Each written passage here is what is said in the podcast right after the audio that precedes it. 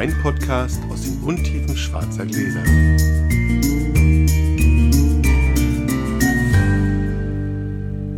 Hallo Sascha. Hallo Felix. 2. Februar. Herzlichen Glückwunsch. mein erster Wein heute.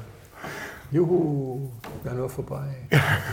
Wir freuen uns. Und äh, ich würde vorschlagen, wir würfen direkt los, oder? Ja, Machen los. wir mal so. Eine 3. Eine Vier. Dieses Jahr wird mein Jahr. Wenn es schon so anfängt. Ähm, Sascha schenkt mir Wein ein. dann schenke ich Wein ein. Oh, und ich, äh, für den ersten hoffe ich, dass ich mir Mühe gegeben habe. Da bin ich mal gespannt. Also, Felix erster Rotwein nach der langen Pause, dem antialkoholischen Januar. Ich serviere ihm einen schönen Rotwein von Pesquera, den Millennium Reserve 2008.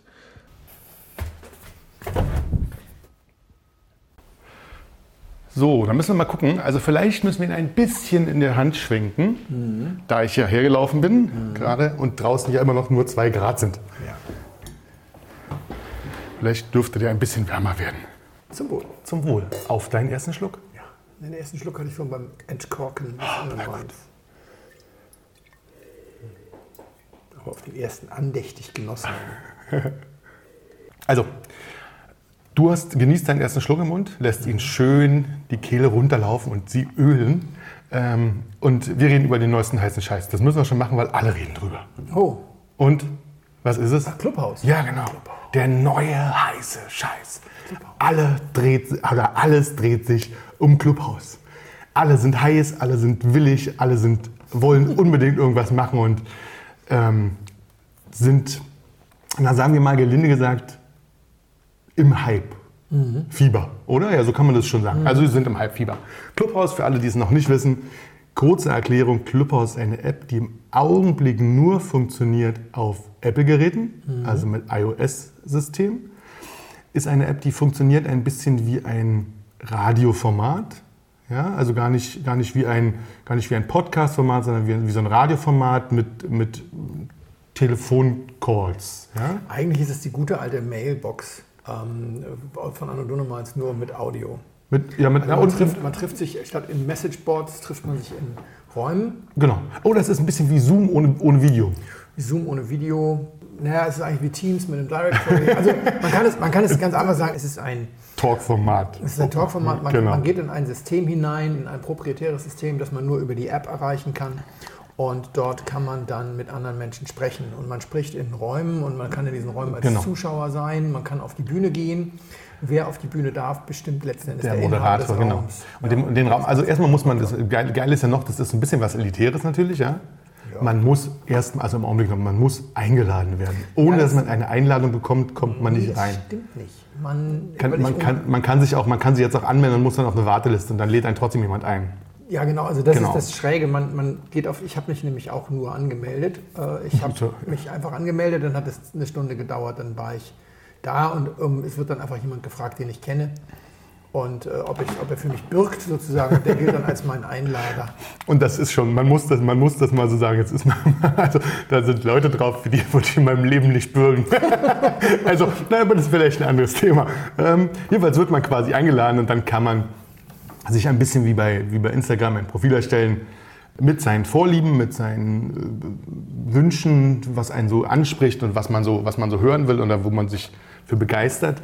Und dann kriegt man diese Räume vorgeschlagen. Diese Räume sind, wie was Felix schon sagte, sind Räume, die, die der Moderator sich aussucht, also die, er- die er anlegt und wo er zum Beispiel das Thema ähm, E-Commerce 2021 als Thema anlegt. Oder, was jetzt natürlich mich mehr interessiert, äh, Wein. Ja? Da gibt es natürlich in der Zwischenzeit auch schon ein unglaubliches Maß an Weinformaten. Ja? Angefangen von ein paar guten, über ein paar wenige gute, bis hin, obwohl bei den Weinformaten, das geht eigentlich konsequent ganz gut durch. Es gibt ganz schlimme Sachen, ja? es gibt ganz, ganz schlimme Sachen. Wenn man spät nachts mal reinhört, dann hört man sowas wie Männer-Talk. Oh nein, lass uns den Teil überspringen. Ich muss das kurz. Indem sich wirklich Männer und Frauen in Talkräumen treffen, das sind immer relativ viele, und sich dann wirklich, also du hörst dann da rein und denkst, okay, zum Glück bin ich schon älter. Und zum Glück tangiert mich das jetzt nicht mehr so.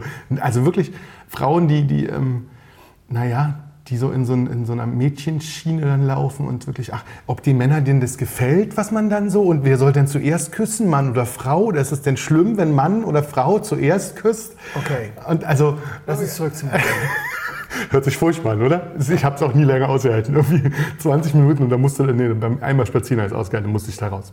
Bei dem Wein ist es ein bisschen besser. Da gibt es ganz schöne Formate. Zum Beispiel finde ich zum Beispiel diesen, diesen Mittagswein von Nico Böttcher ganz schön. Da reden sie so ein bisschen in der Mittagszeit, also 12 Uhr, über Wein und über äh, bestimmte Fragen dazu. Da Jeden hat- Werktag, Jeden ich. Werktag, außer Immer zum äh, Mittagswein. genau, immer zum Mittagswein. natürlich zum Trinken. Und ich glaube, aber was ich dazu noch glaube, ich glaube, dass ich natürlich, also dieser Hype ist ein bisschen Corona-bedingt, ja? Ja. weil ich natürlich glaube, sowas wie Mittagswein und sowas ist, sobald die Leute wieder normal arbeiten gehen, ist das tot.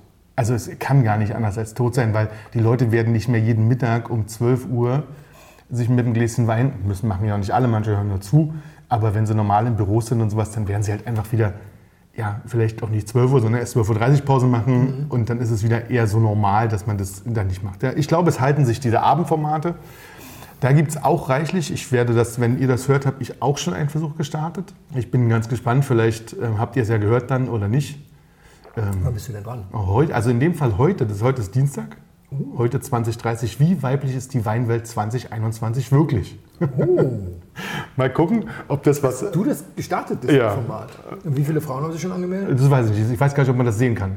Also ich, man sieht das, glaube ich. Ich mache es aber mit, mit einer Frau und einem Pärchen. Machen wir es. war so eine lustige, einfach so eine spontane Nummer, um mal zu gucken, ob das überhaupt funktioniert. Mit Leuten, die du auf Clubhouse kennengelernt hast. Mit Leuten, die ich auf Clubhouse kennengelernt habe, genau. Ich meine, ich meine, die kannte ich vorher gar nicht. Das war wirklich so eine spontane Aktion.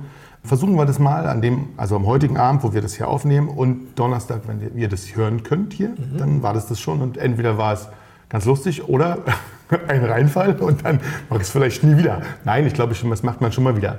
Felix und ich hatten ja auch schon vielleicht mal eine Idee dazu. Vielleicht kann man da noch was stricken. Das ist immer noch eine schöne Sache. Ich bin so gespannt, wo die Reise dahin Genau, geht. wo die Reise dahin geht, das glaube ich auch. Also ich denke, als Austausch fände ich das Hm. eine ganz lustige Geschichte. Äh, Ich sage mal so, teilweise betreiben wir hier ja einen gewissen Aufwand für die Geschichten. Das stimmt schon. Und ich fände es dann halt schade, wenn dann, was weiß ich, was parallel irgendwo irgendwas explodiert und alle hängen sie irgendwie vorm ARD-Brennpunkt und du hast da irgendwie groß recherchiert und jetzt Ja, hast du ja. leider 30 Das stimmt, das macht Hörer. nicht viel Sinn. Und da ist das Podcast sehr viel angenehmer. Wir haben, vielen Dank für die tolle Resonanz, für die, für die vielen, vielen Zuhörer. Mhm. Wir haben mittlerweile, jetzt die allerletzte Folge, hat, den, hat über 1000 Server-Downloads sozusagen, nämlich die alkoholfreie, die echt wie so eine lahme Schnecke hinter, also die, die alkoholfreie aus dem letzten Jahr, wie so eine lahme Schnecke, Schnecke irgendwie hinterher rödelte und hechelte. Aber wir haben halt einfach, das ist das in the long run, äh, überall dann doch jetzt weit über 1000 Server-Downloads, weit über 500 Spotify-Zuhörer und so weiter auf allen Immer Geschichten. Pro Folge müsst ihr. Ja, also, ja, genau, weil genau. eben diese Archivfunktion da ist. Es Ja. ist halt, wenn ist heute nicht, es genau. morgen. Ja, das ja, ist genau. bei Clubhouse dann in dem Das Moment. ist ja, ich glaube, es ist auch ein Talk-Format, was, was gut funktioniert, um, um sich kurzfristig miteinander auszutauschen. Also das Problem bei diesen ganzen Wein-Talks ist meiner Meinung nach, dass die alle nett gemeint sind, aber dass sie fast alle, und das meine ich tatsächlich mal, fast alle rutschen, obwohl sie sozusagen einfach, weh- einfach anfangen, sozusagen rutschen, dadurch, dass die Moderatoren immer welche oder fast immer welche sind, die relativ viel mit Wein zu tun haben, rutschen die fast immer ins Nerdige. Ja. Und das ist, ähm, damit rutschen sie genau dahin, was wir natürlich manchmal haben, aber auch einfach zu versuchen zu vermeiden, also was wir versuchen zu vermeiden und einfach ein bisschen nett sind und ein bisschen lustige Sachen erzählen oder spannende. Aber es wird immer nerdig. Und das ist, glaube ich, was, was die Leute zum Anfang vielleicht ein bisschen spannend finden, aber irgendwann dann halt, naja, dann hat sich das auserzählt. Also wenn du dann halt kein Konzept hast, mit dem du das, mit dem du das fährst und immer nur Mittagswein, ist eine nette Sache, aber du musst halt dann auch immer was haben, was kommt. Und irgendwann werden die Winzer auch, also jetzt sind viele Winzer zu Gast.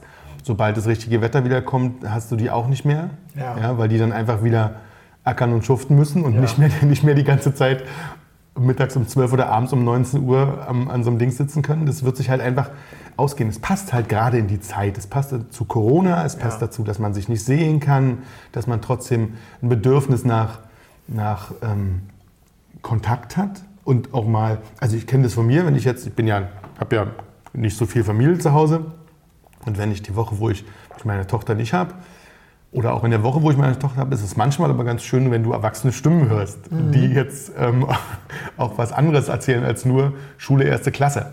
Ich, ja. rede, ich rede sehr gerne mit meiner Tochter. Nein, ich mache auch sehr gerne Schule mit ihr. Genau, aber das ist völlig, völlig klar, genau. dabei geht.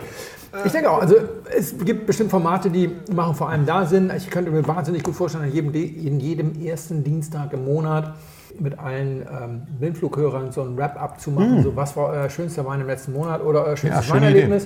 So eine Art Open Mic, ja, wo, wo wir das dann moderieren, wo jeder, der will, von uns seinen Senf, unseren Senf zu seinem Wein kriegt. Und wenn er das nicht will, erzählt er nur, wie toll er seinen Wein fand. Ist, ist auch super. Oder ja, wenn er irgendwas total anderes erlebt hat, was aber für die Weinmenschen total spannend ist. Und auf die Art und Weise hast du automatisch dass wir Nerds dann sozusagen von den Zuhörern immer wieder aus der Nerd-Ecke gezogen werden. So solche, also ich und glaube, so Formate Kontakt, entwickeln so kann man genau, da schon. So, so, ein bisschen Kontakt zu uns, also genau. zu euch. Vielleicht geht und das auch. So ein bisschen also, Kontakt und vielleicht, und dann werden da sicherlich auch immer Geschichten entstehen, die man dann eventuell mal in einem Blindflug äh, als Follow-up macht oder so. Solche Formate kann ich mir durchaus ich auch, vorstellen. Wenn ihr Lust zu sowas hättet oder so, könnt ihr mal als Kommentar hinterlassen. Vielleicht machen wir sowas mal. Einfach mal Testballon. Schreibt uns auf Insta, auf Facebook. Bevorzugt, nee, Facebook. Oder bevorzugt mehr. Nee, mit, mehr, Facebook, Facebook nicht mehr. Habe ich mittlerweile wirklich. Ich benutze es auch kaum noch, weil es ist schon abgefahren. Naja, es ist jetzt langsam durch. Wir sind modern und halten uns mit so alten Sachen nicht mehr auf. Das ist schön. Also ähm, ist ein lustiges Ding. Ich glaube aber auch, also ich habe jetzt die ersten, die ersten zwei Wochen ein bisschen intensiver und ich merke auch jetzt schon, wie es bei mir, also so ein kleinen Knick nach unten gibt. Ich glaube mhm. auch, wir, wir, kriegen da lustig was hin. Ich glaube, wir machen das auch bestimmt. Und wenn ihr darauf Bock habt, schreibt es. Aber Insta ist natürlich, hat wieder den Vorteil, genau. dass du einfach auf Insta TV, man sieht uns. Ja, finde ich auch. Und obendrein kann man es aufzeichnen und so. Genau. Aber so, so ein Klapphausformat, vielleicht fällt uns was ein. Oder wir machen das tatsächlich so, dieses, was war euer schönstes Erlebnis? Wein. Ja, der hat ja den ersten Kandidaten für ein schönstes Erlebnis, haben wir hier schon im Glas. Mann, das gefällt mir sehr gut. Also es hat wahnsinnig viel Bums. Es ist ein wirklich ist Power, ne? ist ein Blockbuster. Mhm. So richtig das in your face. Aber so volles. also so als erster Wein an habe ich ja nur mal kurz dran genippt. Als erster Wein im neuen Jahr ist das sehr schön. Mittags um halb zwei diese Kanone. Also rot, rot, müssen wir vielleicht vor, vor, vorweg sagen. Ja. Rotwein mit einer satten, schwarzen Frucht. Also so eine Schwarzkirsche. Es gibt bis hin zu Brombeere. Und ähm, mit, einer, mit so einer Holznase. Nicht so eine Neuholz-Barriknase, sondern so eine, so eine, ich habe mir einen neuen Schrank gekauft Nase. Weißt du, also diese, diese, das ist schon so eine geräucherte Nase eher, so die gar nicht, das ist gar nicht unbedingt so Wald, mhm. also Zedernholz. Jetzt sind wir Zedernholz. Zedernholz, ja. In, deinem, in deiner komischen Aromabar ist auch Zedern drin. Ne? Das ist die, die unglaublich jetzt, expressiv. Die jetzt immer noch da oben liegt, die muss ja. man irgendwann, also ich will sie nicht verschenken, aber irgendwann muss die mal weg. Das ist also, also dieses expressive, dieses Leder, Leder, Zeder, Teer und ja. Tabak und Zigarrenkiste, ja. also dieses komplette Programm was mich früher immer sehr nach Südfrankreich entführt hat, wo ich mittlerweile aber auch andere Dinge gelernt habe oder im Glas gehabt habe. Dazu ja, Alk, Säure, gar nicht so wenig Äste, dachte ich irgendwie, ist das ist so einer von, von dieser, aus dieser Grenache-Ecke mit, mit eher wenig Säure, aber dann kommt doch ein bisschen Säure dazu, das ist ganz schön. Und dann kommt Gerbstoff vom aller, allerfeinsten. Mhm. Also kein bisschen bitter, nee, sehr fein, auch gar nicht so eine Wand aus Gerbstoff, sondern eher so ein sehr, sehr langer Gerbstoff. Also der, Absta der Abgang ist sehr Gerbstoff dominiert, aber eben auf so eine ganz vornehme Art und Weise. Das gefällt mir richtig gut. Ist unter dem Vorbehalt, dass ich nicht weiß, wie viele Gläser ich davon schaffen würde. Aber wenn genügend Leute am Tisch sind, prügelt es ja eh ums zweite Glas. Also weil das, das schon, schon sehr, sehr gut ist. Ja, finde ich auch auch, glaube ich, ein Wein, den du in, im Menü haben möchtest, wenn dann der große Fleischgang kommt. Mm. Und jetzt willst du auch einen, einen Wein, der da mit ja, steht und mitzieht. Der, der auch ein bisschen Fame irgendwie auf die Tafel ja. bringt. Finde ich gut. Kann ich mir vorstellen, dass das ein bisschen was kostet. Äh, wo sind wir? Ich weiß es nicht. Ich hatte zwischendurch überlegt, überhaupt mit der Rebsorte, ob ich mir da sicher bin. Es, es, ist so komplex, dass es nicht gewesen sein könnte. Es könnte Malbec Ober, Ober, oberstes Regal sein dann äh, habe ich überlegt, ob da nicht vielleicht doch ein bisschen Kerb mit drin ist, aber die Nase ist eigentlich nicht so Cabernet-lastig oder Monastrell Ganacha. Vielleicht sind wir Primat oder haben auch. Es könnte natürlich, wenn wir es nicht Monastrell, dann wäre es wahrscheinlich also ähm, Carignan. Und, und aber also ist es was, ist was hundertprozentiges? Ist das hundertprozentiges? hundertprozentiges? Und das wird nur in guten Jahren gemacht? Guck mal, die guten Jahre kann ich mir nicht leisten, deswegen kann ich nicht raten. Jetzt, also wirklich. Ich bin tatsächlich nicht mal nicht mal sicher, ob wir nicht sogar in der neuen Welt sind. Das ist alte Welt? Okay. Ich glaube, Ich- das, ich das, genau, das ist auch nicht schlimm. Ich glaube, das ist durch die Ja. also 30 Monate Barrique-Ausbau. Es sind 100% Tempranillo Ah, ja. und es ist ein Pesquera Millennium Reserva 2008. Ribera del den Wein habe ich schon getrunken. Also siehst du mal, mein Gedächtnis ist nicht jetzt- so gut. Den habe ich mit seinem Schöpfer getrunken. Ah, das ist natürlich noch mal geiler. Aber das ist ein ich geiler die Stoff. Geschichte nie erzählt? Der Typ ist so heiß.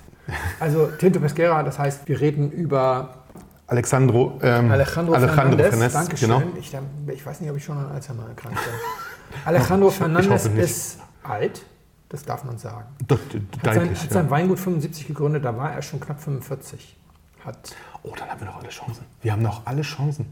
Ich, bin, wir sind ja gerade erst über 45, das heißt, wir können noch weltberühmt werden. Der ist dann mit irgendwelchen Milchkannen zur örtlichen Gastronomie gefahren, weil er keine Apfelanlage hatte und hat das, können wir hier nicht in Berlin. Im, im Bulk verkauft Ja, das und dann kam die erste Apfelanlage und dann hat er zwischendurch vier. Mittlerweile hat er vier Weingüter. Condado de Asa ist das andere und zwei außerhalb des Ribera und vier Töchter. Und du, Und jeder- fleißiger Mann in jede, jeder Hinsicht. Und jede leidet an. Und dann waren wir und ein Hotel, das Pesquera Hotel. Und da waren wir, weil wir in Ribera waren und wir wollten Mittagessen und sollten ein bisschen was probieren. Und dann kam Kleinigkeiten. er himself. Oh. Hatte das mitbekommen. Er war nicht eingeplant. Er sagte, ach, das ist doch schön. Dann esse ich- mit euch ein bisschen Mittag. Dann erblickte er Emily, unsere Reiseleiterin, Und blieb länger. fing an zu flirten. Emily ist so mit- Mitte 60 gewesen, würde ich denken. Also Mitte 80. Das hat sehr Wie süß. Dann hat er mit uns ein altes Volkslied einstudiert im Kanon auf Sehr geil. Spanisch. Und alle mussten Und seine Leute wussten schon, es wird völlig eskalieren, weil dann sagte er, na, das wollen wir aber nicht trinken. Millennium und so. wir wollen das alles trinken. Ja, den haben wir nur in der Magnum. Ja, der Tag ist ja noch. Alejandro mit Fernandes in über- mit seinem über Hotel. 80, Das ist geil. ein tolles Ja, Hotel. das glaube ich. In seinem Restaurant. Das ist ein tolles Restaurant. Das ist eine tolle Weine getrunken.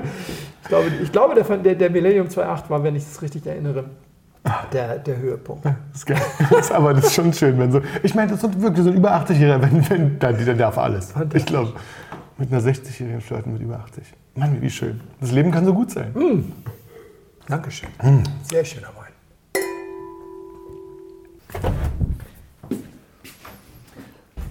Ja, Zufälle gibt's. Ne? Wir fahren einfach nur den Fluss 200 Kilometer weiter runter und biegen links ab in die hinterste Ecke von Rueda und trinken von Bodegas Ossian den Wertling, ein Weißwein. Cheers. Und schon geht's weiter. Oh, das Glas wird voller. Ja, du brauchst ein bisschen Zeit. Ich habe dir ein bisschen großen Schluck eingeschenkt, weil ich hoffe, du hast ein bisschen Zeit mitgebracht. Ich brauche ein bisschen Zeit. So. Da liegen 24 Blätter vor mir. Ich sehe es. da wird er dann auch ein bisschen wärmer. Das heißt, lass dir noch was übrig oder ich hole zwischendurch noch was nach. Ja, hier ist ganz tatsächlich heute mal was dick ausgedruckt, vier, vier Blätter. Aber das liegt daran, dass ich ein paar Mal zitiere und nichts ist unfairer als Leuten zu Zitate sagen. falsch zurück. Ja, ja, das stimmt. Du und ich, wir haben einen gemeinsamen Freund, Michael. Der ist ähm, wohnhaft in Berlin, hat eine Professur in Rostock und ein Forschungsprojekt in Athen. Und wie das so ist, wenn man im Ausland ein Forschungsprojekt hat, selbst wenn man viel arbeitet, hat man noch sehr, sehr viel Zeit totzuschlagen, wenn man da ist, weil mangels Sprachkenntnissen, Theater, Kino, Fernsehen, fällt ja alles flach. Und Michael ist, denke ich, so sozialisiert, ganz klassisch wie wir, mit Riesling GG und Pinot und ein bisschen Bordeaux und so diese Geschichten. So hat er auf jeden Fall angefangen, ja. Und hat sich dann die Zeit damit vertrieben, sich mit der Kulinarik und Weinwelt Griechenlands auseinanderzusetzen und ist ein glühender Anhänger griechischer Weine geworden. Und Stimmt. wie das so ist, man entwickelt dabei eigentlich immer auch ein Sendungsbewusstsein. Das ist, glaube ich, bei uns allen so. Wenn wir uns in ein Gebiet einfuchsen, wollen wir anderen Leuten auch davon ein bisschen was erzählen. Macht auch Sinn. Ich meine, wenn man sich mit was gut Ja, beschäftigt, dann macht das das auch durchaus Sinn. Ja, genau. Von. Arsch, Ja, genau. Ja. Und lädt regelmäßig ein. Ich glaube, wir haben schon drei griechische Weinabende oder sowas bei ihm gemacht. Ich glaube, du warst nur bei einem dabei. Nee, zwei, ich war schon mal bei zweien dabei. Oder Ja, so, vier gemacht. Nein, Genau, also reicht, ja. Ich kann sagen, also das spielt für heute eigentlich keine Rolle, aber weil wir haben mehrere äh, Hörer, die sich für griechischen Wein interessieren, die jetzt wahrscheinlich wissen wollen, und wie ist deine Meinung? Also, der Funke ist noch nicht so 100% übergesprungen.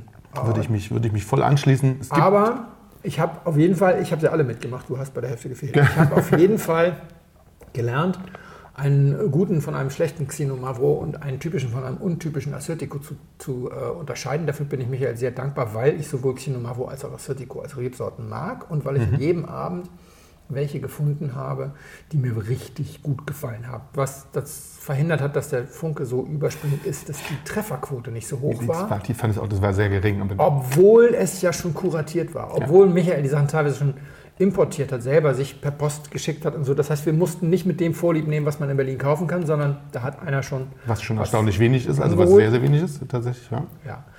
Deswegen ist es noch nicht so richtig übergesprungen. Aber ich kann nur sagen, wer mal dem Thema begegnet, hey, das sind zwei Rebsorten, die auf jeden Fall spannend sind. Xino Mavro und Assyrtiko. Wie man sie schreibt, weiß ich nicht. Ich erzähle es aber deswegen, weil da ist auch immer so ein Freund von ihm dabei.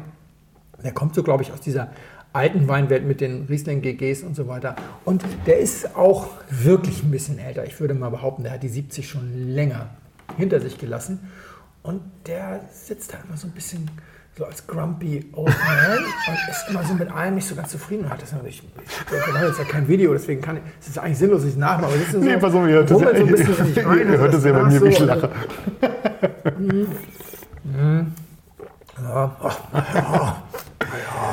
So, und kaum. Ah, wir brauchen wirklich Videos zu. Zwischendurch brauchen wir wirklich mal ein Video. Kaum ist das letzte Glas getrunken, wird es abgesetzt. Aber jetzt trinken wir Riesling, oder? Und ich, ich habe so eine, so eine, gewisse Fremdscham verfügt. Ich, ich finde das so unhöflich. Also wir, wir, haben, was wir ganz lange nicht mehr gesagt haben, das haben wir, glaube ich, erst noch einmal gesagt in der zweiten Folge. Wenn, wenn Sascha und ich hier sitzen und uns gegenseitig Wein einschenken, dann gibt es ein ehrenes Gesetz. Ich habe den Wein nicht gemacht, ich habe ihn nur gekauft und deswegen darfst du ihn gerne scheiße finden. Das ist auf jeden Fall, das muss für jede Weinveranstaltung gelten. gelten. Ja, Finde ich auch. Aber es gibt so eine Grenze zur Gastgeberbeschimpfung. Es gibt so eine Grenze, so eine, mit was für einem Scheiß beschäftigst du dich denn hier? Da wird es dann irgendwie unhöflich. Da muss man nicht kommen. Ja. ja. Aber das ist, glaube ich, es wirkt so, als wäre er so ein bisschen beleidigt, dass ihm sein alter Riesling-Kumpel abspenstig wird mit Assyrtiko. Also, mein lieber Freund Sam Hofschuster nennt das immer die Riesling über alles Fraktion. Und um die geht es heute eigentlich. Ja? Die Riesling über alles Fraktion. Oh, da gibt es wirklich die, die, die, die, hat, die hat die schiebt dem Riesling drei Eigenschaften zu. Entwicklungsfähigkeit, Vielseitigkeit und, und Preiswertigkeit jenseits allem, was die Welt je gesehen hat. Ja? Also einzigartig und auf allerhöchstem eindeutigen Niveau. Mir fallen und gleich ein paar Gesichter dazu ein, ehrlicherweise. Das ist ganz lustig. Das Wichtigste für den ganzen Rant, der jetzt kommt, liebe Leute, ich bin ein Ex-Mitglied. Ihr wisst ja, die Leute, die aus den Sekten aussteigen, werden meistens dann die unsachlichsten Kritiker. Ich bitte also um ein bisschen Gnade. Ich nenne sie deswegen ja auch gerne die RAF, die Riesling-Fraktion. Das wird eine lustige Folge, glaube ich. Als ich vor drei Monaten hier erzählte, dass ich Riesling nach wie vor als meine Lieblingsrebsorte betrachte, dass ich aber viel zu viel Riesling im Keller habe, weil ich nur noch einmal in der Woche Riesling trinken möchte ja. und nicht mehr viermal in der Woche und ja diesen GG-Tausch angeboten habe. Da hatte ich so ein bisschen Befürchtung schon, oh, mal gucken, wenn die Riesling über alles Fraktion das mitkommt, das gibt bestimmt Kommentare. Und es dauerte nicht lange und da kam dann der erste Kommentar Ehrlich? von Tobias. Und Tobias, ich sag mal, entpuppte sich als gemäßigter Fraktion der RAF, sagen wir mal so. Aber wir kamen irgendwann an einen Punkt der Diskussion, wo ich sagte, jetzt wird es ein bisschen umfangreich. Jetzt machen wir aus Tobias sozusagen den neuen Joachim, dem ich ja auch mal in einem Podcast geantwortet habe, als um die Frage ging, wie kommt man an seinen ersten Riesling-Weinkeller? Also ich bin ja auch Riesling-Förderer, so ist es ja nicht. Aber es sind so ein paar Zitate von Tobias, die vielleicht verständlich machen, worum es mir geht. Ich lese hier jetzt mal vor. Für die Dominanz des Rieslings sehe ich mindestens drei gute Gründe. Erstens findet sich im Bereich von 10 bis 20 Euro kein anderer Weißwein, der regelmäßig eine solche geschmackliche Intensität und Komplexität bietet. Siehe zum Beispiel Jakob Schneider oder Seehof. Irgendwo wurde mal ein Cruzado ins Spiel gebracht, also von mir Anmerkung. Ne? Und es gibt sicher Gegenbeispiele, aber das gilt dann eben nur für die Perlen der Rebsorte, die man erstmal finden muss. Zweitens besteht keine vergleichbare Möglichkeit, mit einem Budget von 40 Euro verlässlich Weißweine mit Weltklasse-Niveau zu trinken. Das realisieren die Winzer ja auch und ziehen teilweise an. Drittens ist die Lagerfähigkeit super und das gewinnt spätestens ab 500 Flaschen sehr an Bedeutung. Auch hier sehe ich im Preisbereich bis 50 Euro keine Konkurrenz. Aus dem Burgund schafft auch darüber vieles keine 10 Jahre und mir wurde mal Rhone empfohlen, aber auch da kommt es sehr darauf an. UE hat mich eher enttäuscht und ist auch sehr speziell. Anmerkung, UE ist nicht Rhone, sondern äh, Loire, aber das glaube ich nicht, dass er das hier verwechselt hat, sondern er geht Genau, halt auch geht, auf einzelne Sachen. ein. so ein bisschen hin und her, genau. Grüner Veltliner wurde in dieser Hinsicht zwar ziemlich gehypt, hält aber im Schnitt nicht so gut. Ich experimentiere gerade mit weißem Bordeaux, bin aber erst bei sechs Jahren. Riesling setzt einen dagegen im Keller nicht unter Druck. Oder welchen anderen Weißwein aus den Jahren 2007 bis 2010, der kein Vermögen gekostet hat, könnte man heute guten Gewissens zum Tausch gegen aktuelle Jahrgänge anbieten. Fällt mir aber viel. Naja, gut. So, über diesen Vergleich mit anderen Rebsorten reden wir beim nächsten Mal. Dadurch, dass ich das so oft aufschieben musste, weil wir so viele Themen zwischendurch Ja. hatten, ist das jetzt so, ich habe jetzt zwei Stunden. Wir müssen zweimal eine Stunde draus machen. Ja? Also über diesen Vergleich reden wir einen anderen Mal. Oh Kommen nachher nochmal ganz kurz auf den Vergleich, aber über, im Großen. Aber ihr seht schon, es geht genau darum, Lager- und Entwicklungsfähigkeit, dann der Preis und äh, entsprechend die Vielseitigkeit hat er hier sogar mal ausgelassen. Die Vielseitigkeit kommt sonst als häufigstes von wegen kann von trocken bis edelsüß und bla bla. Mhm. Okay, ja. Fangen wir mal mit Lager- und Entwicklungsfähigkeit an. Wir werden, auch das werden wir heute nicht machen, demnächst, das haben wir beide schon besprochen, mal eine Vor- Folge zum Thema machen, ist Lagerfähigkeit eigentlich ein Selbstzweck? Ja, werden, das stimmt. Sind Weine Das ist eigentlich besser, genau. weil die Das sechs ist Jahre gute- brauchen, bis ja, sie trinkbar sind? Ja, das ist eine gute Variante. Weil du Also, gerade den Spanier ja, hattest, ja. ja. die geben ihre Weine teilweise, Trinkbar raus. der kommt im achten Jahr nach der Ernte, oder? Im neunten wahrscheinlich. Der ist Der kam- 2016, 2017 genau, rausgekommen. Genau. Ich, ich glaube sogar erst wirklich 17 oder so. Also, ja, ja, ja, genau. im- im neunten Jahr Genau. häufig auch so. Und dann kannst du ihn aber auch trinken, musst nicht nochmal 20 Jahre Nee. warten, wie bei manchen Bordeaux. Aber egal, also das machen wir auch ein anderen Mal. Aber ein paar Einschränkungen zu dem, was, was Tobias eben gesagt hat. Also erstens, bei 500 Flaschen hast du sowieso kein Problem. Darüber haben wir schon mal eine Folge gemacht, müssen wir nicht wiederholen. Das ist völlig wurscht, ob da jetzt 6, 7 oder 9 Jahre, also bei 500 Flaschen ist noch kein Problem. Ab 1200 Flaschen müssen wir uns dann über solche Sachen Gedanken machen. Stimmt.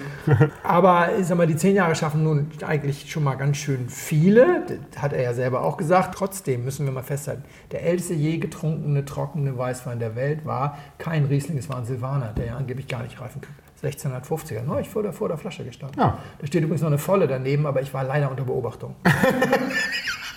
Sonst hätte man die. Blind- dann hätte man die Alarmanlage dabei übrigens auch, aber da steht ja nur eine volle daneben.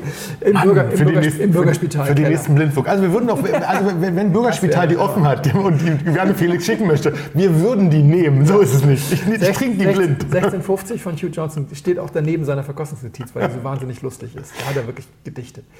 Dann die höchste Zahl an trockenen Altweinen, also trocken, wir reden ja immer nur über trocken hier, ne? im Angebot ist eher Shannon von der Loire. Sorry, Ja. versuch mal was zu kaufen. Du kriegst jetzt tatsächlich über ganz normal Wine Searcher und Co. noch einiges an 40er und 50er Jahren, letztes Jahrhundert, äh, Shannons von der Loire. Nach Wikipedia ist das auch das Gebiet mit den meisten Altweinproben etc. Das kann ich jetzt auf die Schnelle nicht, Haben wir noch nie gemacht. nicht bestätigen. Ja, verstehe Ja. ich. Die Rhone hatte Sascha neulich erwähnt, Ja. die für sich in Anspruch nimmt, die lagerfähigsten Weißweine der Welt zu machen. Also da gibt es ganz viele, die das von sich behaupten. Ich weiß. Tobias äh, schraubt, schreibt zu Rhone, aber auch, aber auch da kommt es sehr drauf an. Naja, das ist eine Binse, das kommt überall Ja, drauf drauf, an, an. genau. Ne? Finde ich auch. Wir werden aber jetzt mal konkret, lieber Tobias, ich bin vollkommen anderer Meinung als du. Du schreibst Weißwein aus den Jahren 2007 bis 2010, der kein Vermögen gekostet hat, könnte man heute guten Gewissens zum Tausch gegen aktuelle Jahre anbieten. Also Riesling nicht. Entschuldigung, 2007 kein Vermögen, das ist fast alles platt. Das äh, ist wirklich schwierig, weil wir mittlerweile an einem Punkt sind, es gibt ja diese Alterssäure, manche nennen es auch Todessäure. Und ich kenne einige Leute, die äh, anfangen, leuchtende Augen zu kriegen, wenn ich sage, das ist so mausetot. Und jetzt fängt es an, Spaß zu machen. Wir sind da letzten Endes fast wie bei der Diskussion über Weinfehlern, seitdem es die Naturweinszene gibt. Ja, wo der eine sagt, komm, das ist doch das ist einfach ein Fehler. Also nein, das ist Komplexität. Das macht es natürlich schon schwierig. Aber im Großen und Ganzen wir haben die 2007, 10 Jahre danach Probe, glaube ich, zusammen gemacht. Ja. Das waren ja aber alles schon die allerbesten. Da waren ja nur die Spitzenweine dabei. Und trotzdem war die Hälfte so, dass du sagst, jetzt auf dem Zenit. Nicht über den Zenit, die waren auf dem Zenit. Aber jetzt austrinken. Aber Keller, Wittmann, Battenfeld, Spanier, Kühling, Guillot Genau. und äh, Wagner Stempel. Das gesamt, der gesamte Wonnegau und Co. war warm, war so, dass du sagst, super Weine, aber müssen nicht 20 werden, die müssen auch nicht 15 werden. Da, hat, da hatten letztens, wurde gesagt, Kühling es gab äh, zwei Winzer, die darüber letztens sprachen, auch in einem anderen Podcast-Format, die quasi genau das Gleiche sagten über diese Jahre, wo sie sagten, naja, da haben wir einfach auch wirklich doll daneben gelegen. Also das war nichts, was wir uns jetzt doll auf die Fahne schreiben, wo wir uns sagen würden, ich zitiere frei, wo wir uns auf die Fahne schreiben würden, das ist jetzt mega geil und das ist jetzt der große Shit. Von 5 bis 9 haben die geübt, wie sie mit den warmen Jahrgängen umgehen sollen. genau, das war der. Und richtig gelernt haben sie es 15, wenn wir ehrlich sind. Entschuldigung, ja, 12. So, das Aber- war- aber- aber so, genau. aber ja, Sagen also auch die Winzer, ich, das stimmt. Ich bin nicht dabei. Wir haben hier, hier schon mal über Emre Schönleber gesprochen und wie Frank Schönleber sagte, so jetzt reicht's aber. Und sagte, was soll denn da noch kommen? Also dieses ewige, ja, die kommen alle wieder. Nein, ja, natürlich, das ist, das ist genau das, was die, was die Diskussion so schwierig macht. Ja, der 1917er, der steckt ja auch noch. Also ganz ehrlich, ich habe ja schon mal erzählt, dass ich äh, ja auch wirklich dumme Fragen oder, oder ganz einfache Fragen stelle, wenn ich bei solchen Tastings bin. Ich habe Wilhelm Weil auch gefragt, haben Sie Aufzeichnungen vielleicht aus den 60er Jahren des letzten Jahrhunderts, wie denn der 17er oder der 21er damals geschmeckt hat? Wie hat der, gibt es da irgendwo einen, der sagt, ja 1961, ja jetzt verschließt er sich und 40 Jahre später taucht er wieder auf? Sie haben keine. Ja. Aufzeichnung. Aber ich habe immer weiter gefragt. Niemand hat mir je davon berichtet, dass so ein Wein, der jetzt wie zum Beispiel die 7er und 9er einfach auch so ein bisschen platt wird, so ein bisschen breit, Ja. sehr, so ein bisschen alkoholisch und so weiter, dass die wiederkommen und in 40 Jahren sind sie schlank. Können wir natürlich als Totschlagargument immer, Immer sagen, bringen, weil wir ja, kann, leider sterben wir halt irgendwann. Und deswegen können wir keinen fragen, du, wie hatten der 21er damals 45 ge- Ich kenne geschmeckt? kenn auch nicht so viele, die das, die das jetzt wenn heute beantworten können. 95, ja, könnte man vielleicht, aber der müsste dann auch noch Buch geführt haben. Und sich erinnern. Also ich bin einfach nicht dabei, dass diese Rieslinge alle so wahnsinnig Ja. viel. Natürlich habe ich mir übrigens, muss man der, um der Wahrheit die Ehre zu geben, ich habe ein 2007 nämlich in Grevenberg nachgekauft. Das habe ich auch hier im Podcast Ja, schon mal ja erzählt. ich, Damals- ich habe ich auch noch gekauft auf, auf wir haben es ganz Internet leer gekauft. Äh, also es gibt schon einzelne, aber wir reden hier ja darüber, dass ich mir das jetzt mit gutem Gewissen zum Tausch anbieten und im Keller voll und so weiter. Also wenn, lieber, lieber Tobias, wenn du ein Regal mit 2007ern hast, Ja. Dann kommen wir vorbei. dann mach eine Party.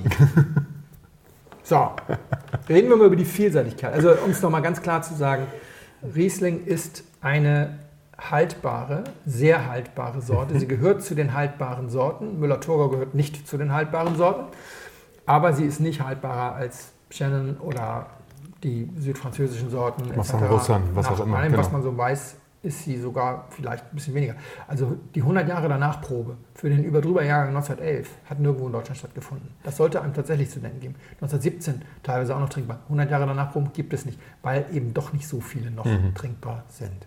So. Vielseitigkeit. Von trocken bis süß. Riesling kann alles. Leicht bis schwer und so weiter und so weiter. Das hat Tobias nicht gesagt. Also es geht hier nicht nur, es geht hier ja, ich habe gesagt, ein gemäßigtes Mitglied der, der RAF. Andere kommen ja auch immer da genau. Tobias hat sogar etwas gemacht, was äh, nur einige Mal, er hat nämlich in einem anderen Kontext geschrieben, als problematisch empfinde ich das nur in gastronomischer Hinsicht. Riesling passt ganz oft eigentlich gar nicht. Finde ich, ist gut, können wir nämlich jetzt dann abhaken. Das haben wir an anderer Stelle schon, schon mal besprochen, Haben wir jetzt genau. so oft besprochen. Und so viele Leute haben schon gesagt, ja, wir können einen Haken hinter mal. Riesling ist kein besonders guter Essensbegleiter. Lass uns das nicht nochmal aufmachen. Ende.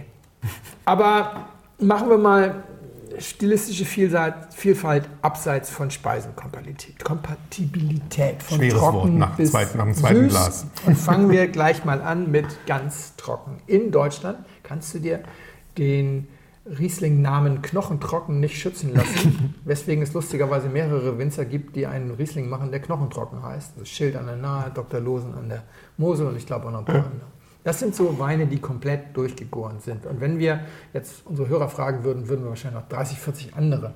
Meine Knipser macht auch einen, der ist nach irgendeinem Kunden sogar benannt, der heißt Dr. X irgendwie oder keine Ahnung. Und so, also Weine, die komplett durchgegoren sind.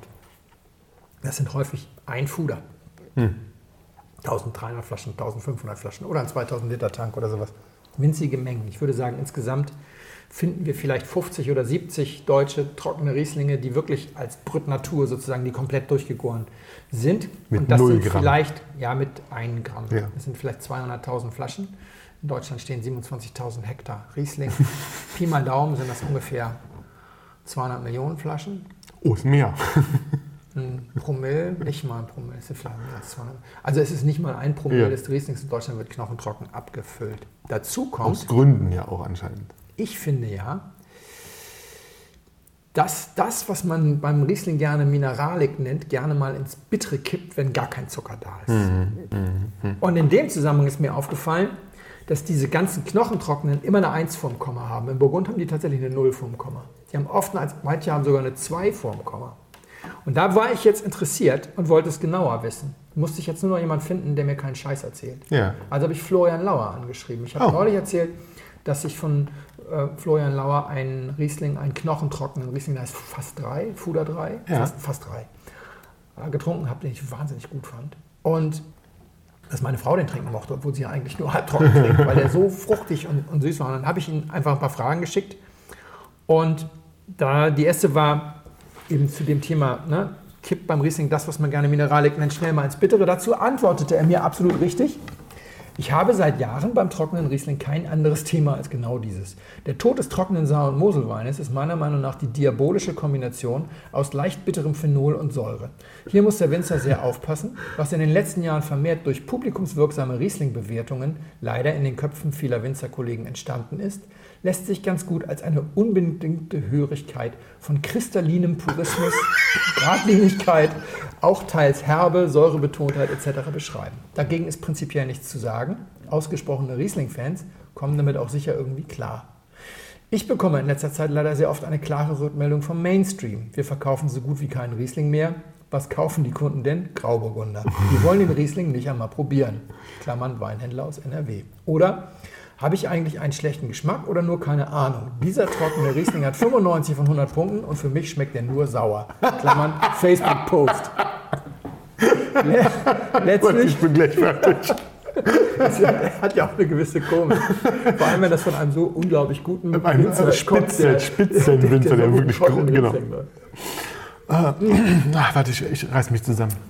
Letztlich ist es nicht die Säure, es ist die Kombi aus der kaliumärmsten Rebsorte Riesling des Planeten und einem neuen Trockenstress, den der Klimawandel mit sich bringt und der zu leichten Bitternoten führt. Diese Art der trockenen Riesling-Weine lehnt der Konsument ab und flüchtet in die leicht schmelzigeren, weniger anstrengenden Burgundertypen. Die Vielzahl an negativen Erlebnissen führen dann sogar so weit, dass man grundsätzlich dem Riesling mit Scheu begegnet. Das muss nicht sein. Meiner Meinung nach gibt es tolle phenolbetonte Rieslinge. Das wird absolut unterschätzt. Ein Beispiel ist Heimann Löwenstein dessen Weine nach Jahren, teils vielleicht Mosel untypisch, aber doch ganz oben mitschwimmen. Jetzt kurze Anmerkung von mir mal. Das ist natürlich mit Restzucker. Wenn der Frage, kannst du ganz, also Mosel äh, untypisch hin oder her, einmal Löwenstein ist nicht 0,0 oder ja. 2 Gramm Zucker. Weiter mit ihm. Das ist eine Konsequenz aus der gewohnten Kombination von moderater Säure, der Terrassenmosel und Phenolen, die anstatt der Säure Struktur und gleichzeitig Körper verleihen. Das empfinde ich nicht als unangenehm. Auch einen strahlend hellen, säurebetonten Riesling von der Ruwer kann ich gut trinken. Er darf dann nur kein bisschen bitter sein, sonst setzt sofort der Schärfe und er nennt das grünliche Herbe, also Herbe groß geschrieben als ne, grünliche Herbe Effekt ein, der zulasten der Trinklichkeit geht. Ich habe ihn später nochmal festgenagelt, weil das ist ja die Frage, kann Riesling nun null Zucker? Und er sagt, ja, sein Riesling hat auch eine 1 vor dem Komma, aber weil er, kommen wir gleich noch zu, es nicht schafft, durchzukehren. Er okay. hätte ihn gern mit 0,0, aber er fängt auch schon beim Rebschnitt sozusagen an, darauf hinzuarbeiten. Okay. Und was Maischestandzeit angeht, was Gärtemperatur, Mostvorklärung etc., etc., etc. Es geht darum, einen Wein hinzukriegen, der eben mit theoretisch 0 Gramm Zucker nicht bitter ja. schmecken würde. Ansonsten. Aber es ist sehr viel Arbeit, höre ich daraus. Also, ja. damit es dann so schmeckt und nicht bitter ist, ist es sehr, sehr, sehr, sehr, sehr viel Arbeit. Ich kann auch sagen, normal ist das nicht. Stimmt. Ich habe dann gefragt, ist der Riesling so gärfaul? Das, war, das, war, das wollte ich aber wissen, dass die immer 1, haben oder 2, nie 0, ist der Riesling so gärfaul oder kommt da Zucker als Schminke drauf? Ne? Also so mit ein bisschen Kabi unterziehen ja. oder abstoppen. Und er sagt teilweise ja, also teilweise ist er so gärfaul, es kommt sehr auf die Kellerhefe, Mostvorklärung und Stickstoffversorgung des Weinbergs an. Wir unterschreiten immer erst nach Monaten die Grenze zu 10 Gramm Restzucker. Es dauert wirklich sehr lange mit schwachen Wildhefen, guter Mostklärung und kargen Böden. Er hat mir später, weil ich das nochmal nachgefragt habe, auch erzählt, der, den ich jetzt getrunken hatte, ja. der ist nicht abgestoppt, sondern der hat über sechs Monate gegoren und in den letzten zwei Monaten hat er noch anderthalb Gramm Zucker verdaut und dann war halt mal Schluss. Er sagte, da kannst du jetzt noch zehn Jahre warten. Und wenn wir in der Turbo-Sekthefe rangehen, ja, dann kriegst du vielleicht auf die Null geprügelt, aber das ist ja auch keine natürliche Art, Wein zu machen. Also er hat ihn nicht abgestoppt, sondern hat ihn einfach irgendwann gefüllt, ja. weil da nichts mehr passierte. Zum Thema Zucker als, als Schminke schreibt er, meine Einschätzung ist, dass, bisschen was ausgelassen, gestoppt oder süßer Verschnittwein zugegeben wird, um die Schärfe herauszunehmen. Diese Balance kann vor allem direkt nach der Füllung und dann im Hochsommer sehr attraktiv sein, ist allerdings labil. Ich kenne hochdekorierte, trockene Rieslingweine, die jung eine überaus charmante fruchtfrische Salz-Mineral-Balance aufweisen. Dieselben Weine stürzten nach einem bis 1,5 Jahren entsetzlich ab. Tatsächlich dominiert dann das Bittere. Da die CO2, die wirkt im jungen Wein nicht sauer, sondern ebnet etwas die Konturen zurückgegangen ist und die Zuckerpolymerisation schon begonnen hat. Der Wein wird sensorisch dadurch weniger süß. Genau in diesem Moment tritt die zu Beginn beschriebene unschön herbe Geschmackswelt zutage, die durch das Sichtbarwerden von Wein, Äpfelsäure und bitteren Phenolen zu gleichen Teilen geprägt ist. Oft wird das von ungeübten Verkostern als sauer, von Erfahrenen eher als bitter beschrieben. Ich bin also ein Erfahrener. Äh, ich, finde der der, ich finde der Geschmackseindruck grüne Herbe als Resultat der Summe beider Eindrücke etwas treffender. Finde ich übrigens auch gut, Herr Lauer, ich leihe mir den Begriff. Also in Zukunft wissen alle Podcast-Hörer, wenn ich von das ist so ein bisschen die grüne Herbe rede, ja. das ist Copyright Florian Lauer. Also es ist im Prinzip so, Achso, übrigens, ich habe ihn natürlich vorgemalt. Ich habe ihn gebeten, mir was Zitierfähiges zu stellen. Ja. Ich lese nicht einfach irgendwelche E-Mails ja, ja. vor. Also er wusste, dass das ja, kommt. das dachte ich schon. Also, davon gehe ich aus. Also, kann Riesling wirklich knochentrocken? Ich finde, das ist eher ein Nein mit dem berühmten Ausnahmen. Aber das ist ja dann tatsächlich eher ein Nein. Es ist eher ein Nein. Genau. Finde ich tatsächlich. Es wird schnell bitter und der Klimawandel macht es nicht einfacher. Und die wenigen, die haben, haben meistens mehr als eins und dann ist okay. Und wenn du mal dann weniger als eins sind, kann es Florian Lauer arbeitet ein Jahr dran und dann klappt es mhm. vielleicht mal irgendwann. Das macht es nicht. Das macht es nicht bei sowieso nur ein Promille oder sowas. Ja, kleiner Sidestep ganz kurz. Bist du fertig? Nee, noch nicht ganz. Gut. Aber ich, ich, bin schon gut Kleiner dabei. Sidestep. Ich habe natürlich auch wahrgenommen, dass er diese Grauburgunder-Thematik etc. angesprochen hat. Das wirkte ja so, weil ich ja eigentlich nur nach Restzucker gefragt yeah. hatte, als hätte er da auch ein bisschen was auf dem Herzen. Und das kann ich gut verstehen und deswegen will ich da noch mal ganz kurz reingehen, weil das ist auch ein Thema in der RAF. Dieser wahnsinnige Erfolg des Rieslings, ja, ein Mega-Erfolg. Mhm. Und Rieslingfläche in Deutschland wächst und so. Und jetzt kommt da einer und sagt, ja, kriegen wir nicht mehr, ne, wird irgendwie schwieriger. Ja. Wie passt denn das zusammen? Das muss ich mal ganz kurz erklären weil ich auch durch Gespräche mit verschiedenen Leuten da so ein bisschen Hintergrundwissen habe. Wir haben in Deutschland ein großes Problem in der Form von 12% Anbaufläche Müller-Thurgau. Hm. Die können im Prinzip weg. Ja, Weil sie kaum noch jemand. Ja, ja also ich mag Müller-Thurgau. Ja, also manchen, ja, ich, ich, fand ihn auch so. Wenn ich fand manchmal gerne den von, von, von Ulrich Luckert, den mochte ja. ich besonders. Den haben sie jetzt gerodet, habe ich gerade gelesen. Ja, Huber, weil ihn keiner kauft. Huber rodet auch komplett alles weg. Das ist die beste Müller-Thurgau-Anlage Deutschlands. 45 Jahre alt. Alle weg, weg, weg, weg. Man kann sagen, Müller-Thurgau kann keinen großen Wein. Und wenn du eine Ausnahme haben wolltest, dann hast du den von Huber genommen aus dieser alten Anlage. Da haben die Weinerdeckungsgesellschaft auch mal, auch mal was draus mhm. gemacht. Alles weg, genau, weil es kauft keiner. 12.000 Hektar. Oft ehemalige Kartoffeläcker. Müller-Thurgau kann ganz gut da, wo es eher fruchtbar ist, da wo der Riesling dann beliebig wird, und deswegen das, das wirklich unglaubliche Wachstum des Grauburgunder geht deswegen nicht zulasten des Rieslings, weil du so. noch so viel Müller um andere Fläche hast. Ja, ja, genau. Und wenn du dir die Mosel anguckst zum Beispiel, da kann man das ganz gut, also das Anbaugebiet Mosel, dann hast du ein moderates Wachstum, du hast 60 Prozent Riesling, ja. bleibt nicht nur konstant, es wächst ganz bisschen, aber du hast ein enormes Wachstum Grauburgunder und gleichzeitig geht der geht der Müller-Thurgau runter. Was nämlich tatsächlich passiert okay. ist, ja.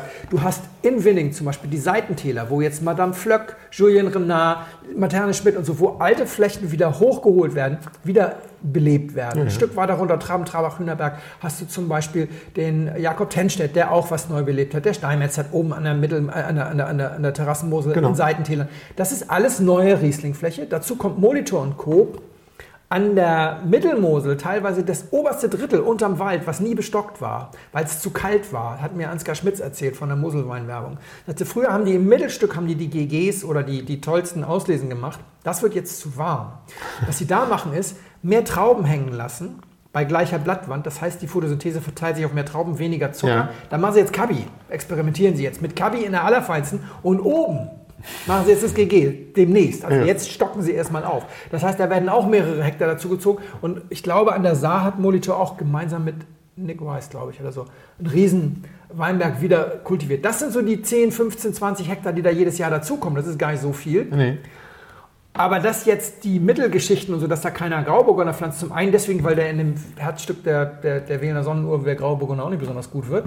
Äh, ja, der, der, mag das gar nicht so gerne. Aber vor allem, weil da noch so wahnsinnig viel Müller-Thurgau steht. Und das gilt für ganz Deutschland. Es steht noch so viel Müller-Thurgau rum, der alles jetzt erst noch zu Grauburgunder konvertiert wird. Mhm. Es wird spannend, wenn das vorbei ist. Dann wird es spannend zu sehen, ob sie dann anfangen, auch noch Rieslingflächen dem Grauburgunder zu opfern. Ah, dann glaub, erst kannst du es sagen. Ich glaube, dass, dass, sie sogar was anderes versuchen. Also ich habe das letztens woanders gehört, dass das immer mehr versuchen, wirklich guten Grauburgunder zu machen und dass das auch nochmal also eine, eine, große, eine große Nummer wird, über, über kurz oder lang. Das, also, da bin ich ja der ist sehr beliebt, ja. Mein, das, wenn man da noch gute Sachen draus macht, das kann schon was werden. Ich bin mit meinen Windesheimern sowieso schwer, schwer begeistert.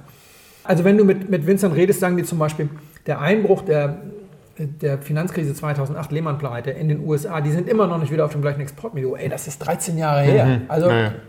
So, Riesling, super Boom. Auch weiter mit der Vielseitigkeit. Wir sehen das halt immer gerne so. Hm. Ja, eben, aber ich, Genau. ne, weiter mit der Vielseitigkeit. Neues Holz, das sind noch weniger Flaschen als knochentrocken. Das ist ein bisschen von Buhl, ein bisschen von Winning und dann so einzelne Weine. Cuvée de Blanc von Stodden. Und, aber ich bin hier der Meinung, das funktioniert. Natürlich, der allererste Wein, den ich in Blindflug hier serviert habe, war dieses Halbstück Reserve Genau. von Knipser. Ah, war riesig schön, ja. fantastisch.